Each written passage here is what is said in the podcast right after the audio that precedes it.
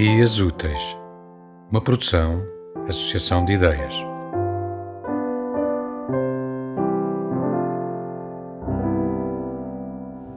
A minha vida veio a transformar-se sem que eu desse conta numa longa e desesperada busca de amor. Não sei quando dei com a consciência nessa parede da verdade, mas demorou-me muito chegar a tão estampada evidência.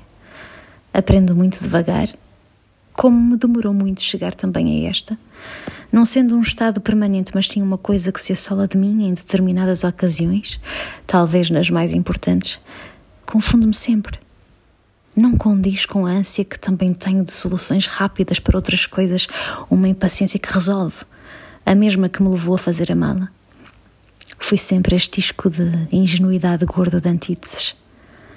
Sei que saí a desejar por mais, telmos diferentes, mais daquele beijo que me iriçou o pelo noutras bocas, porque aquele foi-se mais depressa do que merecia ir. Ver com os meus olhos desenhos de outras mãos, além dos meus toscos rabiscos que a professora nova dizia um dia que lhe lembravam os impulsivos jardins de Van Gogh.